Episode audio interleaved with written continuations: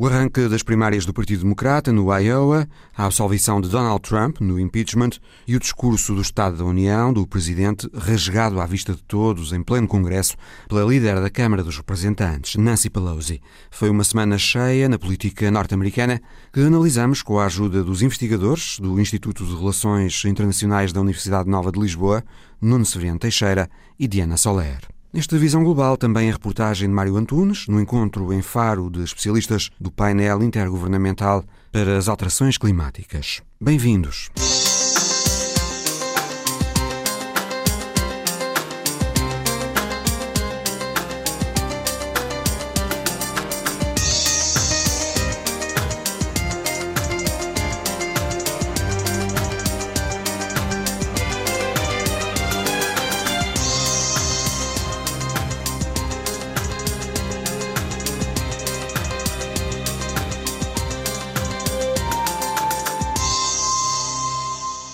Severiano Teixeira lançou esta semana no Instituto Camões o seu novo livro, Os Portugueses na Guerra, do século XIX aos dias de hoje, pretexto para uma conversa da repórter Andréa Martins com o diretor do Instituto Português de Relações Internacionais da Universidade Nova de Lisboa sobre o momento político na América. Severiano Teixeira começou por analisar o arranque das primárias democratas no Iowa, que trouxeram para o topo um candidato em que se apostava pouco. Pete Buttigieg. Bem, ainda é muito cedo para nós termos um veredito definitivo.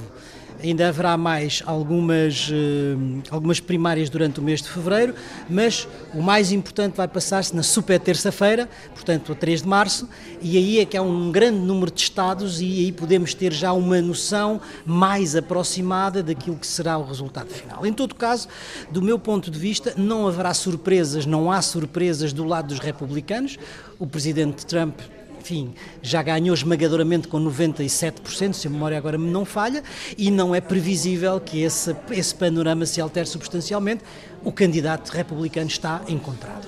A grande incógnita e as grandes surpresas podem aparecer do lado dos candidatos democratas, onde há ainda uma grande incerteza e onde esta última primária no Iowa mostrou, digamos, uma surpresa com um candidato que não estava entre os três favoritos. Vamos ver, ainda é cedo para dizer, vamos provavelmente ter que esperar pela super terça-feira para ter uma noção mais aproximada. Super terça-feira que este ano assume uma, um papel ainda mais relevante, uma vez que a Califórnia também passa a votar uh, agora em março e antes votava em junho. Exatamente. E a Califórnia é um Estado importante, com grande peso no colégio eleitoral e, portanto, mais uma razão para esperarmos pela terça-feira, pela super terça-feira. Passando para o impeachment, quem é que ficou a ganhar neste processo? Foram os democratas ou os republicanos? Ainda é muito difícil, ainda é muito difícil de saber, não é? é o resultado era o resultado esperado. Era absolutamente claro que a conduta do presidente não era uma conduta eh, aceitável do ponto de vista do funcionamento das regras da democracia e ficou claramente provado que eh, o presidente não agiu de acordo com essas, com essas mesmas regras, ah, aproveitando, digamos, um poder de Estado pressionando uma, uma, uma, potência estrangeira para, em função disso, ter ganhos de política interna em termos eleitorais, julgo que isso ficou claro para a opinião pública norte-americana. Ah, mas no clima de polarização em que se encontra a situação política interna norte-americana entre republicanos e democratas, era óbvio que a, a maioria republicana no Senado não deixaria passar. Portanto, o resultado foi aquele que, obviamente, era o resultado esperado. O que é que pode ou não eh, ter influência do ponto de vista da opinião pública, mas em particular do ponto de vista dos, do, dos eleito, do colégio eleitoral? É saber se, apesar de o impeachment ter sido derrotado no Senado e, portanto, o, o, Presidente ter sido absolvido, se o efeito que tem do ponto de vista da opinião pública convenceu ou não os americanos, e em particular aqueles que compõem o colégio eleitoral, de que o Presidente não agiu de acordo com as regras que são aceitáveis pela, pela, na democracia americana. Vamos ver, é uma incógnita. Há uma sondagem que foi publicada ontem que dá a maior percentagem de aprovação de sempre desde que chegou à presidência, ao presidente Donald Trump, 49%. Parece beneficiar um pouco deste processo.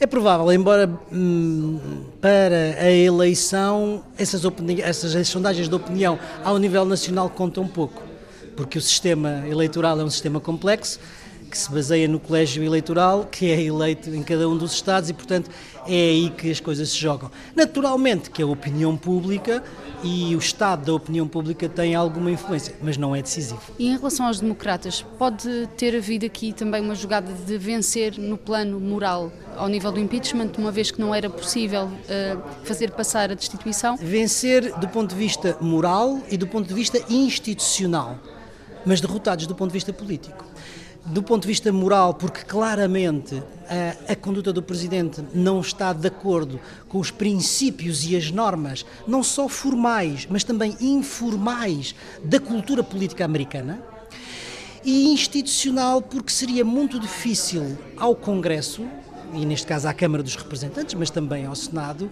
institucionalmente não tomar uma posição quando a conduta do Presidente não está de acordo com as regras ainda que, apesar desse dever institucional a se, se, enfim, se fazer e se poder correr o risco de ter uma derrota política, que no fundo foi aquilo que aconteceu. Quais é que considera que foram os eventos, principais momentos mais marcantes da administração Trump até agora? Do ponto de vista, do ponto de vista hum, interno, aquilo que favorece o presidente Trump é naturalmente a boa performance da economia americana.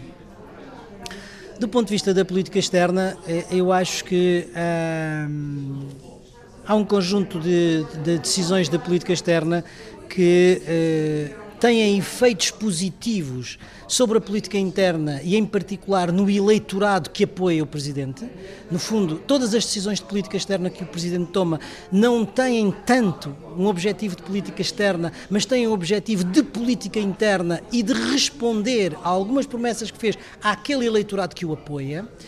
E, naturalmente, eu acho que uh, uh, o que está a acontecer do ponto de vista externo é um retrocesso muito visível, um retraimento muito visível, um regresso muito visível dos Estados Unidos uh, ao seu interior e não à, à, digamos, à liderança mundial. Portanto, no final do mandato, a liderança americana estará numa posição pior liderança em termos internacionais, numa posição pior do que estava no princípio do mandato vemos a regressão da influência americana no Médio Oriente, isso é muito claro, vemos a regressão da capacidade e da influência americana na, no Pacífico, eh, as relações tensas eh, com, eh, no plano transatlântico. E, portanto, eu queria, creio que, do ponto de vista internacional, o, o saldo é negativo. Do ponto de vista, do ponto de vista interno, a performance da economia eh, ajuda sem dúvida nenhuma ao presidente Donald Trump e nós sabemos que eh, os dois fatores mais importantes que contam na, nestes processos eleitorais são eh, o nível de vida e, portanto, a performance económica e não haver baixas não haver eh, mortos, feridos, etc., em conflitos ou guerras do ponto de vista internacional.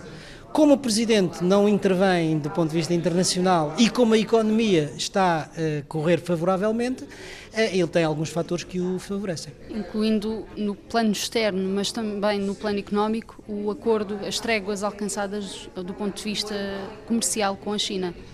Sim, também, mas isso ainda é um processo que está, quer dizer, está numa fase inicial. Uh, vamos ver, é, a competição entre os Estados Unidos e a China pela hegemonia mundial é, é um processo que tem agora uma trégua com esse acordo, mas é um processo, para usar uma expressão popular portuguesa, em que a precisão vai no adro. Porque no que, o que está em causa não é apenas uma guerra comercial, a guerra comercial parece ter agora uma trégua, mas continuará.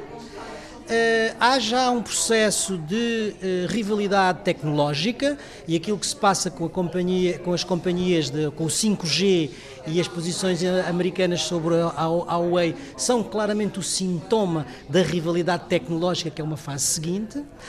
Há já alguns indícios, dada a, a, política chinesa da chamada nova Rota da Seda, de penetração territorial e, portanto, de criação de zona de influência geopolítica em toda uma área que vai desde a Ásia Central ao Médio Oriente, chegando à Europa, e isso naturalmente terá mais tarde uma tradução.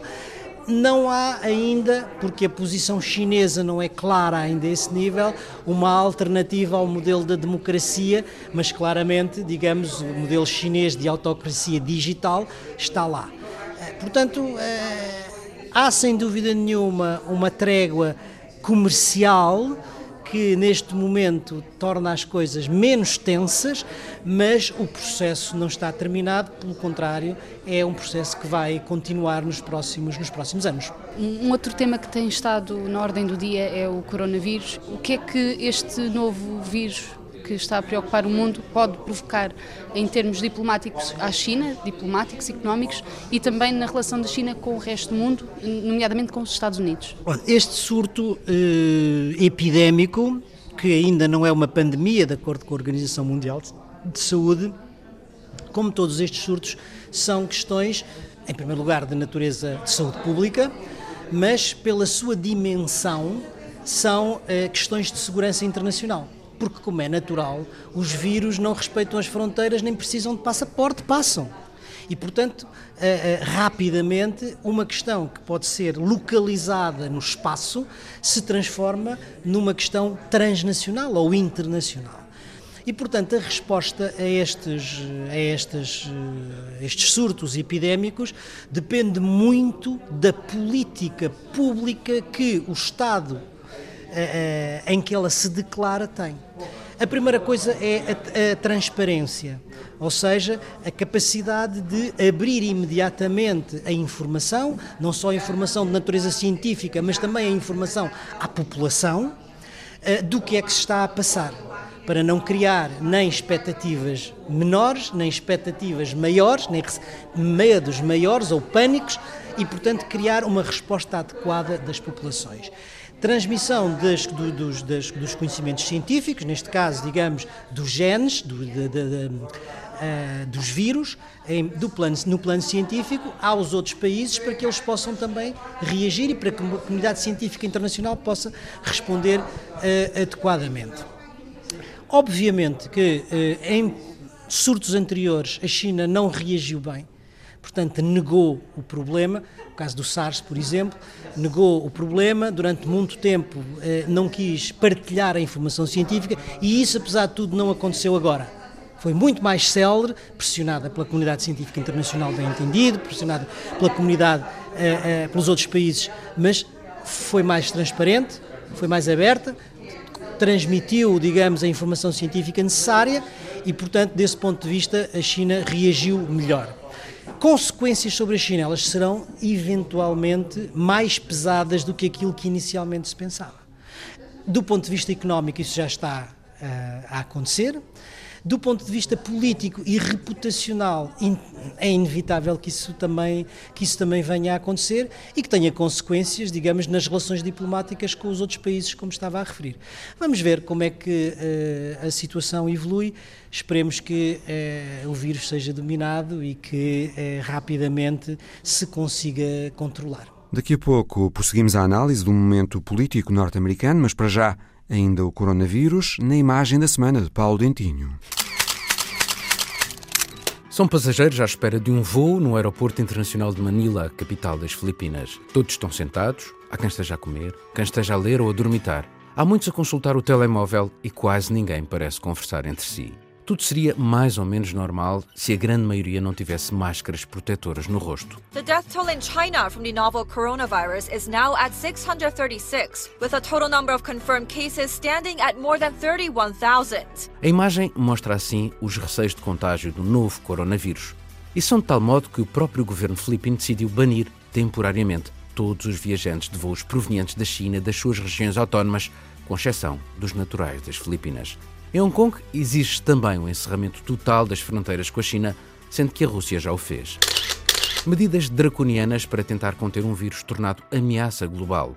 Apesar do grau de mortalidade ser baixo, o ritmo de propagação é elevado e o seu tratamento é ainda difícil de prever por ser uma estirpe desconhecida dos coronavírus. Desta forma, o mundo fecha-se à China como a China fechou o Bei a província onde o surto se iniciou em dezembro passado. Among those who have died from the illness is Li Wenliang, one of the first doctors who have warned about the coronavirus. Pequim começou por desvalorizar o caso, mas depois impôs com brutal severidade um cordão sanitário encerrando estradas, aeroportos, estações de comboios, escolas, comércio, por outras palavras, fechou o dia a dia. Alargou em seguida algumas dessas medidas a outras províncias E com isso, o impacto do vírus ultrapassou o domínio da saúde pública, entrou no da economia e no da política. Internamente, as críticas à gestão sanitária multiplicam-se e a queda no consumo interno traz muitos riscos de falência a várias empresas, com possíveis consequências de erosão na classe dirigente e até no próprio Partido Comunista Chinês. Externamente, sendo a China a segunda potência económica do mundo, os efeitos serão também globais. Ainda é incerta a extensão total dos impactos do coronavírus, mas começa a ser claro um efeito negativo na economia chinesa e na economia global. As autoridades de Pequim dizem que o vírus já atingiu o pico, mas a Organização Mundial de Saúde não dá isso como adquirido. A organização pediu, aliás, aos países um esforço de 675 milhões de dólares para ajudar, sobretudo, os Estados mais débeis a combater o vírus e apelou a que se acelere a investigação para conseguir novos medicamentos e uma vacina para o coronavírus. Entretanto, um médico que fez soar os alarmes do novo vírus em dezembro e que foi silenciado na altura pelas autoridades chinesas, Liu Enliang, morreu com a doença. A notícia da morte do médico tornou-se viral nas redes sociais na China e deu origem a uma vaga de comoção e protestos no país por mais liberdade de expressão. Protestos logo silenciados. Já a seguir, prosseguimos a análise à situação política nos Estados Unidos com a investigadora do IPRI, Diana Soler. Começando pelas primárias no Partido Democrata, eh, surpreendeu muita gente eh, a votação em Pete Buttigieg, eh, alguém que não tem um currículo que impressione, Trabalhou nos serviços de informação do Exército, foi presidente de Câmara de uma pequena cidade do Indiana, com apenas 100 mil habitantes. Foi, de certa forma, surpreendente o resultado que ele obteve no Iowa. Sim e não. Muitas vezes nas primárias há aquilo que se chama os dark horses, que são candidatos que ninguém dá nada por eles, que não aparecem uh, uh, nas, nas, primeiras sondagens, que depois. Não são o cavalo em que se aposta. Exatamente, e que depois acabam por ter uh, um resultado eleitoral uh, nas primárias pelo menos aceitável. Agora, é preciso perceber que o Iowa é um estado muito pequeno, tem apenas 1% uh, dos votantes das primárias e, portanto, aquilo que uh, se passou neste Cáucaso em, em, em, especial pode não ter continuidade na realidade nacional. Apesar destes resultados, os candidatos que ainda estão posicionados como os favoritos à eleição são Joe Biden e Bernie Sanders. Curiosamente, isto agora é um dado curioso, Joe Biden ficou em quarto lugar uhum. agora no Iowa. Se olharmos, Diana, para os dois primeiros nesta votação do Iowa, vemos um moderado, Pete Buttigieg, e um radical, digamos, Bernie Sanders. Aqui, radical e moderado tem a ver com o aspecto ideológico, portanto Sanders mais radical porque mais ideologicamente encostado a posições de esquerda e Buttigieg não tanto. Os democratas têm esta questão. Quem terá mais hipóteses contra Trump? Um radical ou um moderado? Há aqui duas questões uh, que são fundamentais, que é a primeira, uh, se temos, uh, como disse muito bem, um tradicional, um político tradicional de centro, venha ele a ser o Joe Biden ou o Buttigieg, e temos um, uh, um, um, candidato muito menos moderado, muito mais uh, radicalizado, e, e, se esses candidatos, uh, digamos, recolhem as preferências de, das bases democratas, então estamos aqui perante uma polarização do Partido Democrata. Nós habituámos-nos a pensar que, que, a América estava polarizada entre trampistas, republicanos e democratas. E percebemos com estas eleições primárias que não é bem assim. Também existe, de facto, uma polarização muito grande dentro do Partido Democrata, sendo que há uma linha uh, tradicionalista que, que, até agora foi representada pelo Joe Biden, uh, que quer regressar aos valores tradicionais dos democratas, e há uma linha uh, muito mais radicalizada que, que, é representada pelo Bernie Sanders, mas que, que Elizabeth Warren, de alguma maneira, ainda que com ideias ligeiramente diferentes, também representa que eu diria que não é só do ponto de vista ideológico uh, puro e simples de ter uma agenda mais à esquerda. Eu chamo a atenção, por exemplo, para uh, o spot de campanha uh, mais recente do Bernie Sanders.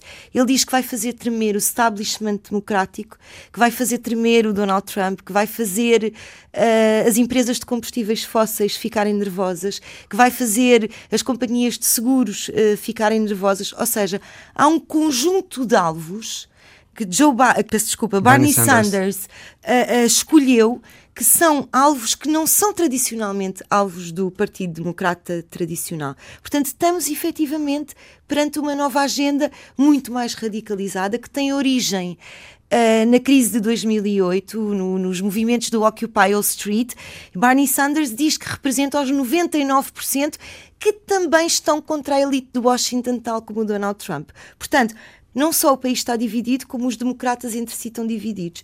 Para concluir, quem for eleito nestas primárias, independentemente de ganhar as eleições ou não, pode ter muita importância na definição da narrativa do Partido Democrata hum. daqui para a frente. E isso é um dado novo muitíssimo importante. A próxima eleição nas primárias do Partido Democrata é esta terça-feira em New Hampshire, uhum. mas quando é que as coisas se começarão a definir?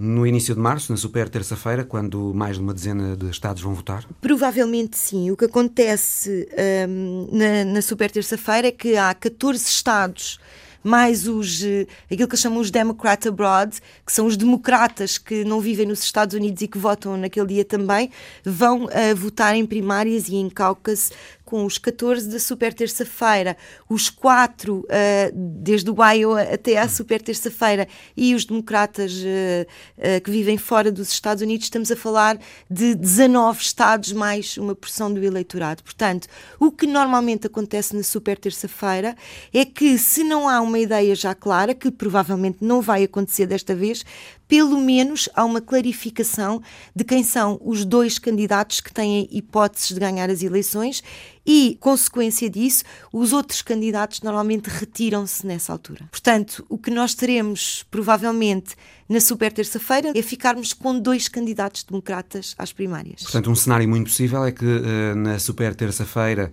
no início de março, se definam os dois que têm realmente hipótese Exatamente. de serem o candidato do Partido Democrata nas eleições presidenciais e que depois a escolha seja feita na convenção do Partido Democrata em Milwaukee no verão? Uh, normalmente, uh, quando a convenção é uma celebração. Uh, quando se chega à convenção, já está escolhido pelas primárias, o candidato já foi escolhido. É a coroação. Do é candidato. um momento de coroação, é um, hum. momento, é um momento que serve para coroar o candidato. Agora, como uh, as sondagens mostram que uh, há uma possibilidade muito grande que fique muito empatado, há a possibilidade uh, que esta convenção em particular seja uma convenção eletiva, que é uma coisa muito rara, mas que neste momento é uma possibilidade em aberto. Portanto, não seja uma convenção para coroar, mas para escolher, escolher. de facto o candidato. Exatamente. Estas primárias, Diana, começaram mal para o Partido Democrata, no sentido em que não era desejável para as ambições do partido toda aquela confusão em volta uh, da contagem dos votos, não é? Sim, começaram bastante mal, uh, porque apesar de nós podermos dizer ou podemos argumentar que um problema com uma app não pode determinar o futuro das eleições, etc. A verdade é que o que as pessoas ouvem lá em casa é que os democratas não foram capazes de organizar uma eleição primária pequena. E isso uh, cria nas pessoas uma falta de confiança relativamente ao Partido Democrata que pode ter repercussões uh, uh, na corrida presidencial. O impeachment, como se esperava, Trump foi absolvido das duas acusações de abuso de poder e de obstrução aos trabalhos do Congresso. A maioria republicana no Senado votou em peso pela absolvição. Só Mitt Romney votou ao lado dos democratas e só numa das acusações de abuso de poder. O resultado de, destas votações mostrou polarização, uhum. todos os democratas para um lado e praticamente todos os republicanos para o outro, e mostrou que, de facto, Trump tem o Partido Republicano na mão. Sim, eu acho que isso é uma das principais conclusões do, do impeachment, não é? Quando Trump foi eleito há três anos atrás, havia pelo menos a sensação de que o Partido Republicano não se identificava com aquele líder, por todas as razões que nós conhecemos, porque Donald Trump é um líder populista, é um líder com uma agenda que dificilmente é aceite por todas as pessoas que, que acreditam uh, na, na, democracia e principalmente no liberalismo, que no fundo é o credo uh, dos Estados Unidos, é, é, a ideia base que é comum a todos os políticos americanos.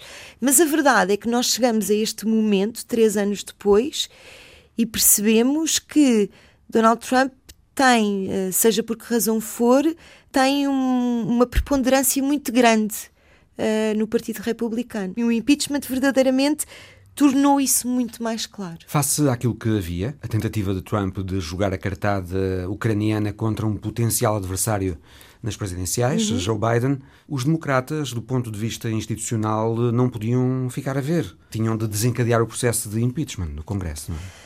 Pelo menos constitucionalmente é essa a sua obrigação. Agora, o mínimo que se pode dizer relativamente aos democratas é que este processo foi muito mal conduzido. Porque na oposição democrata, eh, desde o princípio, desde a eleição de Donald Trump, que houve declarações dos mais diversos uh, quadrantes dizendo que Trump tinha que ser impedido de, de, de exercer o seu cargo, tinha que ser de, deposto. Uhum. Até pode ser por razões que podem ser consideradas moralmente aceitáveis, porque digamos porque o presidente no fundo representa um conjunto de ideias que são ideias que podem ser consideradas digamos, menos condicentes com aquilo que a América acredita que são os seus valores fundamentais, mas a verdade é que sempre houve esta ideia que Trump, mais tarde ou mais cedo, havia de se mover um processo de impeachment.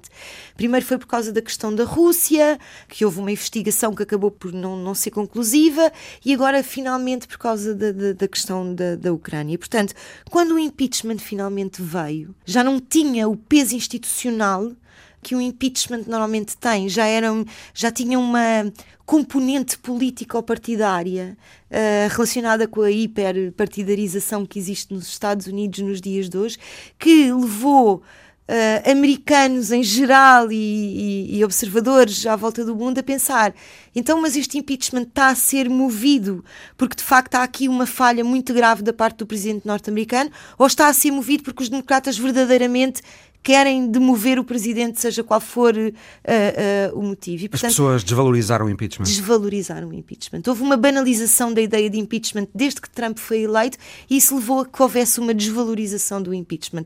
E o segundo aspecto é que Uh, se sabia à partida que este impeachment não ia ter uh, nenhuma consequência prática, como se viu o que levou a que muitos analistas políticos e com legitimidade dissessem que este impeachment foi uma tentativa política, meramente política, de desgastar a imagem do presidente Trump. Ficou-se com a ideia de que todos quiseram que o processo fosse muito rápido. Sim, porque a partir de determinada altura o processo deixou de interessar, uh, fosse a quem fosse.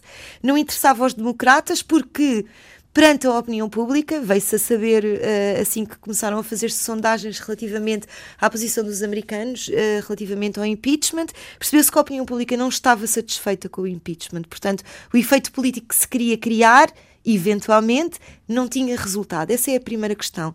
A segunda questão, porque isto é uma coisa que não se fala muito, mas que é uma, uma realidade, Joe Biden acabou por sair enfraquecido uh, deste processo de impeachment, porque de alguma maneira, da mesma maneira que se levantou suspeitas pelo presidente uh, relativamente ao presidente Trump, também se levantaram suspeitas relativamente à idoneidade do filho de, de Joe Biden e, portanto, isto teve influência na forma como a opinião pública americana passou a percepcionar o, o candidato que estava à frente uh, nas sondagens para as primárias norte-americanas. agora Portanto, vale a pena recordar os números no final deste processo de impeachment. Uh, Trump tem a mais alta taxa de popularidade do mandato, 49% de popularidade, e as sondagens também indicam que a maioria dos americanos entendem que Trump abusou do poder e obstruiu os trabalhos do Congresso no impeachment, mas a maioria não acha que ele devesse ser eh, destituído por causa disso. Precisamente por essa questão de que estamos hum. a falar, não é? Os americanos olham para este processo não com a solenidade e com a importância que um processo de impeachment deveria ter. Olham para este processo como uma manobra política da parte dos democratas para uh, desgastar a imagem do presidente Trump. Há aqui uma outra questão.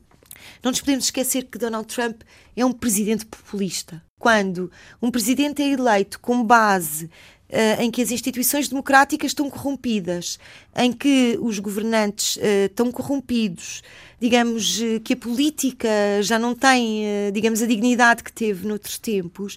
Ora, este presidente tem a capacidade de criar uma nova narrativa e uma nova legitimidade. E a mim parece-me que na concepção de Trump, questões tão importantes como a legitimidade das instituições, como o accountability democrático, saem um bocadinho beliscadas. No fundo, as questões que se calhar há muitos anos atrás ou há uns anos atrás poderiam ser questões que seriam uh, uh, imediatamente vistas como razões para impeachment, hoje se calhar já não são. hoje se calhar já não são, porque são vistas pelo eleitorado principalmente pelo eleitorado republicano, como coisas que uh, são de importância menor, porque são vistas essencialmente como ataques ao presidente. Portanto, há aqui, digamos, uma mudança naquilo que eticamente é válido e não é válido. Quando uh, alguém é eleito democraticamente com uma agenda não liberal e principalmente uh, alegando que sabe interpretar a vontade dos americanos de uma forma que as instituições já não sabem fazer, sabe representar os americanos de uma forma que as instituições já não sabem representar, abre-se uma caixa de Pandora em que muita coisa é possível. A democracia americana está a ser testada nesse ponto particular, que é o que é que é legítimo agora e o que é que não é. Um... Por exemplo, aquilo que aconteceu uh, durante o discurso do Estado da União Sim. no Congresso. Trump, a não cumprimentar a líder da, a líder da Câmara de Representantes, uh, Nancy Pelosi, ela depois a rasgar uh, o discurso do Presidente, para quem a quis ver. Uh, este tipo de cenas era impensável há uns anos, não era? Uh... Sempre houve excentricidades. Sim, mas, mas, mas eu nunca vi nada igual assim no, no Congresso norte-americano. De facto, isso é um ponto fundamental que é... Vemos os populismos, vemos os discursos dos políticos a mudar, uh, ficarem mais próximos do que da maneira como se fala nos cafés, nas tabernas, nos cabeleireiros. E a vida institucional, se calhar, também a mudar, não é? Uh, Eu acho que o respeitinho já não é muito bonito nestes tempos. Eu acho que não pode haver dúvidas que estamos a passar uma crise da democracia. As instituições democráticas estão efetivamente em crise. O que se passou no Estado da União é precisamente isso: é eh, existia, no fundo, a ideia do respeito institucional, do que se passava, que ainda por cima vale a pena dizer uma coisa. É um, abanda um abandalhamento, perdoa Exatamente, exatamente. Mas, mas há uma coisa que é importante dizer: os Estados Unidos estão profundamente divididos entre dois partidos políticos. E o sistema norte-americano está feito para se criarem acordos. O sistema norte-americano está feito para bloquear, precisamente quando há esta, esta divisão partidária tão grande. E perante um cenário destes, o que acaba por acontecer é que digamos, uh, uh, os dois lados da barricada já não se veem como adversários, às vezes menos cordiais, mas que estão todos, digamos, a construir para o mesmo fim que é o bem comum. Mas como inimigos. Mas, mas como inimigos, praticamente como inimigos. Portanto, às tantas, no fundo, todas as questões que devem nortear a política, e isto é, isto é uma das razões porque estamos numa crise dos Estados Unidos, que são eh, trabalhar para a população, trabalhar para o bem comum, chegar a acordos para o bem de todos, avançar com medidas que tornem uh, o Estado mais seguro, economicamente mais próspero, mais democrático, o bem-estar das pessoas esteja em primeiro lugar, acabam por se esbater perante a rivalidade dos partidos. E quando a rivalidade dos partidos é a coisa mais importante, mesmo uma figura como a Nancy Pelosi, que fez questão, até há relativamente pouco tempo, de ser uma figura que encarnava o respeito institucional e o respeito pelas instituições uh, uh, de uma forma exemplar, Mesmo ela ter chegado ao ponto. Isto não é um resvalo, não é rasgar o discurso do presidente dos Estados Unidos perante a nação, do ponto de vista simbólico, não é resvalar. Uhum. É, é uma coisa isso. muito importante, não é? O discurso do Estado da União não houve agora uh, neste discurso a habitual truculência de Donald Trump, não houve ataques ao impeachment, nenhuma referência à confusão na contagem uh, de votos no Iowa. Donald Trump optou pelo autoelogio, reivindicou os louros de um Great American Comeback, não foi? É o que, é o que normalmente acontece no Estado da União, não é? Um presidente dos Estados Unidos não vai dizer que tudo o que fez até aquele momento foi mal. Não, muito pelo contrário, quer dizer, vai tentar mostrar aos americanos que, uh, quer dizer, que o seu mandato correu muito bem. Valeu a pena votarem valeu nele. a pena votarem nele. Eu acho é que o facto de ter ignorado completamente o processo do impeachment uh, uh, faz parte deste triunfalismo. O triunfalismo nunca teria sido completo se Donald Trump tivesse passado metade do discurso a dizer mas andam a perseguir-me. E de facto, Donald Trump tem aqui uma coisa a seu favor. Do ponto de vista económico, principalmente do ponto de vista económico, estes três anos correram muito bem. Uh, de facto, houve um crescimento económico substancial. A América está uh, no pleno emprego e a popularidade de Trump é muito alta neste momento. E, portanto, este contexto obrigava, se Donald Trump quisesse aproveitar o momento político, que é uma coisa que ele faz como ninguém, o que este, este, este momento político pedia era precisamente um discurso laudatório. Este discurso dirigiu-se principalmente a vários públicos, sendo que o primeiro desses públicos é a sua base de apoio.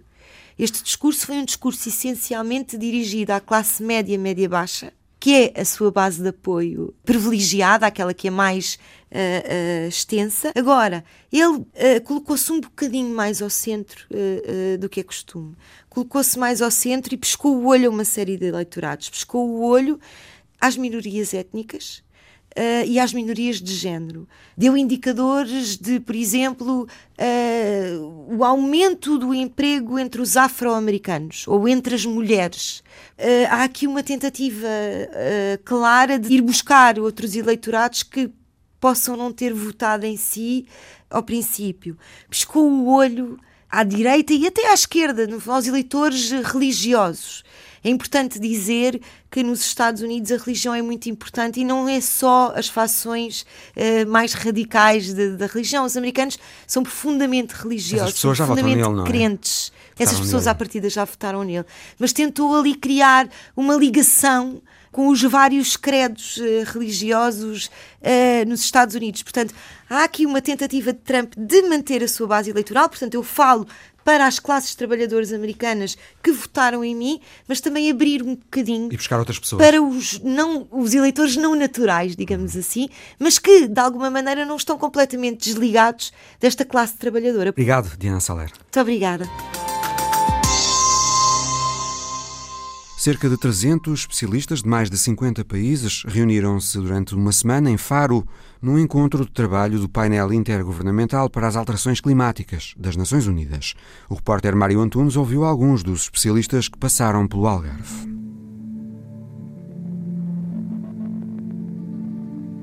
1,5 graus centígrados, acima de valores da época pré-industrial. Foi o limite definido pelo Acordo de Paris sobre a redução de emissões para a atmosfera e um patamar tido como desejável para conter o aquecimento global. Esse valor, grau e meio, já consta no relatório de 2018 do painel intergovernamental para as alterações climáticas das Nações Unidas. Dois anos envolvidos, vários cientistas que compõem o painel do IPCC confirmam à Antena 1 que o planeta está hoje numa trajetória diferente e perigosa, de um aquecimento de 3 graus centígrados, ou seja, o dobro do que devíamos estar a alcançar. 3 degrees, 4 degrees by the end of the 21st century. 3 graus, 4 uh, graus até ao final do século XXI não são impossíveis. Espero que possa transmitir essas uh, informações aos seus ouvintes, porque aquilo que fizemos agora é decisivo também para o próximo século. Se não pararmos as nossas emissões agora, teremos no século XXII talvez 7 uh, a 10 metros de subida do nível do mar. Isso será obviamente muito dramático para todas as cidades e áreas costeiras. Portanto, é da nossa responsabilidade agora pensar nos nossos netos e nos netos dos nossos netos. É agora que podemos mudar alguma coisa, porque daqui a 20 anos não podemos fazer nada. Wolfgang Kramer é autor num dos grupos de trabalho do painel intergovernamental sobre alterações climáticas. É professor e investigador no Instituto Mediterrâneo de Biodiversidade e Ecologia Marinha Continental, em França. Especialista em assuntos climáticos na bacia do Mediterrâneo, não tem dúvidas de que Portugal, a par de outros países da região, já está a ser vítima das alterações climáticas. A presente seca no sul do país é um exemplo. Sim, isso já é uma parte do que temos estado a falar. Os modelos mostram claramente que a escassez de água, particularmente no sul, e estamos na parte sul da bacia do Mediterrâneo, vai aumentar. Com maior evaporação, mais calor, as coisas vão necessariamente ficar cada vez mais secas. Sim, todos os nossos modelos de avaliação do clima indicam que estes ciclos serão cada vez mais frequentes e mais secos. E é preciso dizer uma coisa sobre estes modelos. Em muitos lugares do mundo pode haver dúvidas relativamente às previsões de seca, mas no Mediterrâneo não há dúvida nenhuma. Há uma tendência em quase todos os modelos utilizados que mostram um aumento das condições de seca no Mediterrâneo, infelizmente. Mas as consequências mais graves, devido ao aumento médio da temperatura no planeta, vão acontecer nos polos e na Amazónia. O alerta é de Patrícia Pinho, brasileira, especialista em impactos nas mudanças climáticas sobre desenvolvimento sustentável na Amazónia e outros ecossistemas na América do Sul. Patrícia alerta para as consequências do aumento da temperatura e para fenómenos extremos que podem atingir a saúde e as atividades humanas. Da trajetória que estamos, porque as emissões não baixaram, é, estamos cada vez mais emitindo mais gás carbônico na atmosfera e a capacidade de absorção das florestas estão cada vez mais reduzidas. A capacidade de absorção dos oceanos está cada vez mais reduzida. Então, precisamos agora radicalmente mudar estilo de vida, mudar pensamento de crescimento econômico para podermos viver num, num, num espaço mais confortável. Patrícia Pinho é doutorada em Ecologia Humana pela Universidade da Califórnia Davis. Ela está particularmente preocupada com as soluções possíveis face aos impactos que já são conhecidos. Estamos aqui refletindo em quais são as opções que temos. Já sabemos que temos impactos, já sabemos que temos regiões mais vulneráveis que outras, sabemos que temos esses o que chamamos hotspots, que são regiões que realmente vão ser impactadas. Isso dentro do interior, a região de Portugal é uma dessas, porque tem uma costa imensa, uma alta densidade populacional na zona costeira. A gente tem acidificação dos oceanos, perda de corais, perda de recurso pesqueiro, que é tão importante para a economia, né? Países como o Brasil, América do Sul, com essa parte de floresta tão importante e episódios de incêndios florestais acontecendo. Então, todos esses esses fatos de impacto estamos trabalhando, mas também trazendo soluções. Soluções é também o que procura Yuba Sokoná na colaboração com o painel do IPCC, organismo do qual este professor nascido no Mali é vice-presidente. Tem 35 anos de experiência no campo da energia, do ambiente e da gestão sustentável em África. Ele defende uma transformação profunda em áreas como a energia e a agricultura. O clima é um dos maiores desafios que se colocam tanto aos países mais industrializados como aos menos desenvolvidos. As alterações vão afetar todos. É por isso que precisamos precisamos de fazer uma transformação profunda em múltiplos aspectos. Na transição energética, na produção agrícola e o uso da terra, na política de infraestruturas e no setor industrial.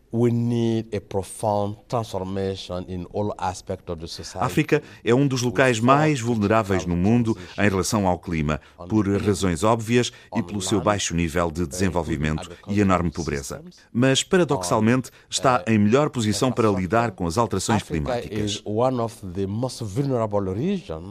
porque o sistema energético ainda não está instalado e ele pode ser instalado de modo completamente diferente do que existe noutros locais. Pode e deve estar centrado nas renováveis, no baixo custo, na flexibilidade, centrado nas pessoas, de forma a poder ser criado e usado num curto espaço de tempo. Com a questão agrícola é a mesma coisa. No contexto africano, ela tem que ser desenvolvida de modo completamente diferente do que existe. Ou seja, em vez de grandes propriedades agrícolas gigantescas, pode e deve ser em pequena escala, de modo a que o sistema energético de proximidade e também de pequena escala possa encaixar na perfeição. Yuba Sokoná não tem dúvidas que o clima vai ser um dos maiores desafios que se vai colocar ao mundo, sem olhar a países ricos ao pobre pobres. A brasileira Patrícia Pinho entende que a grande desigualdade económica entre países do Sul e do Norte é um alerta. Você pode ter uma destruição de uma floresta, em alguns milhares de anos elas vão voltar. O que estamos fazendo é, é, é realmente para evitar o sofrimento humano, evitar perdas de vida, evitar perdas econômicas, uh, perdas uh, ou insegurança alimentar para as populações mais pobres, insegurança hídrica, que até aqui eu já ouvi, né, a gente já sabe que, que, que tem um problema de estresse hídrico, né? Regiões como, de novo, o Brasil, porque é onde eu faço a maioria das minhas pesquisas, é um país riquíssimo em água, em recursos hídricos. Nunca imaginaríamos que estaríamos sofrendo secas homéricas. Nunca pensamos, eu acho, globalmente, que a Amazônia iria secar.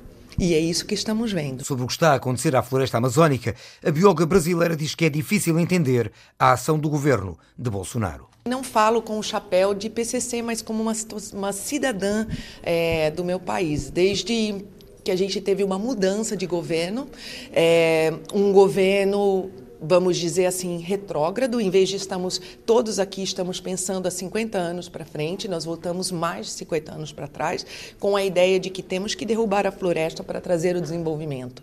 O, o que aconteceu sobre a floresta amazônica é o fogo não pega nessas florestas como aqui, em clima temperado, mais semiárido. Lá você tem que colocar o fogo.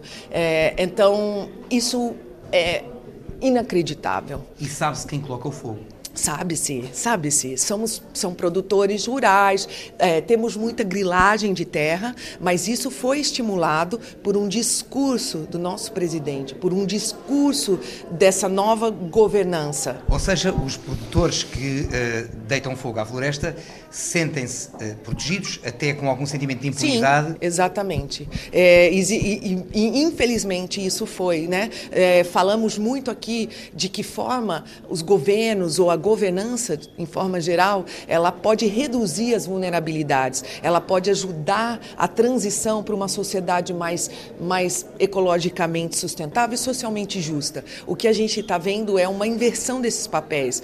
Estados Unidos, por exemplo, alguns países que né, estão negando o aquecimento global. Mas o aquecimento global é uma realidade inquestionável, lembra Patrícia Pinho. Os incêndios no sul da Europa, ou mais recentemente na Austrália, são exemplos disso. As consequências estão no radar de cientistas como Wolfgang Kramer. Os impactos já são visíveis e vão sê-lo ainda mais no futuro, como a seca prolongada no sul do país, que se pode tornar um fenómeno mais frequente e mais intenso. E a seca não é o único dos desafios que encontra para Portugal a costa vai lidar com a subida do nível do mar, agravada pelo aumento da temperatura. Uh, Absolutamente. E basta olharmos aqui pela janela para vermos uma costa muito plana e zonas úmidas muito importantes que se vão perder com este aumento do nível do mar.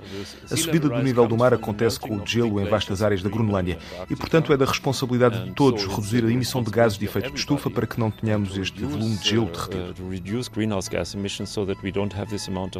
Wolfgang Kramer é perentório. O que há para fazer quanto às alterações climáticas tem que ser feito já, porque daqui a 20 anos é tarde demais.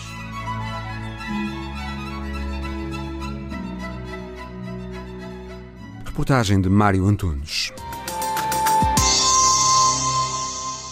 O fim de 328 dias, o regresso de Cristina Koch, a astronauta que é agora a mulher que passou mais tempo em órbita. É a história da semana de Alice Vilaça. Thumbs up and a huge smile. 328 dias depois, está de volta à Terra a astronauta Christina Koch. A norte-americana escreve assim o seu nome nos livros de história. Christina, welcome home. Passou 11 meses em órbita, a missão mais longa de sempre de uma mulher no espaço. O recorde anterior pertencia à também norte-americana Peggy Whitson. Na passada quinta-feira, pouco passava das nove da manhã em Portugal, quando a nave que transportava Cristina Koch e mais dois astronautas aterrou no Cazaquistão, depois de um voo de três horas e meia.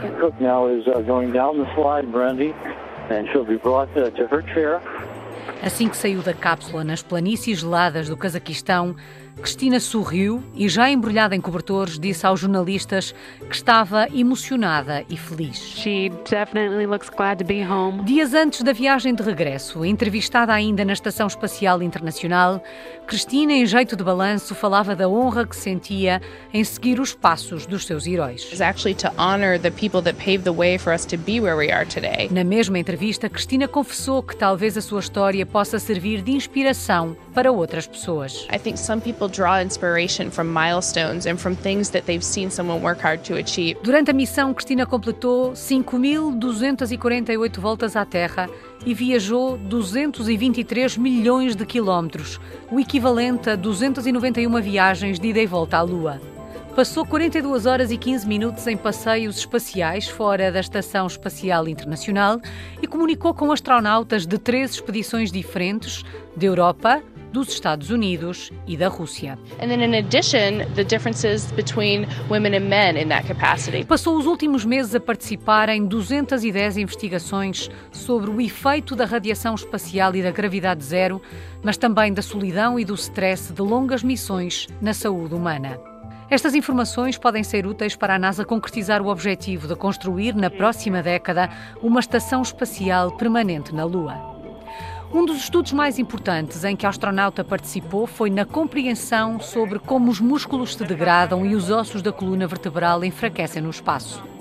Além disso, Cristina Koch também participou em investigações sobre novos medicamentos contra o cancro, alguns dos quais muito promissores.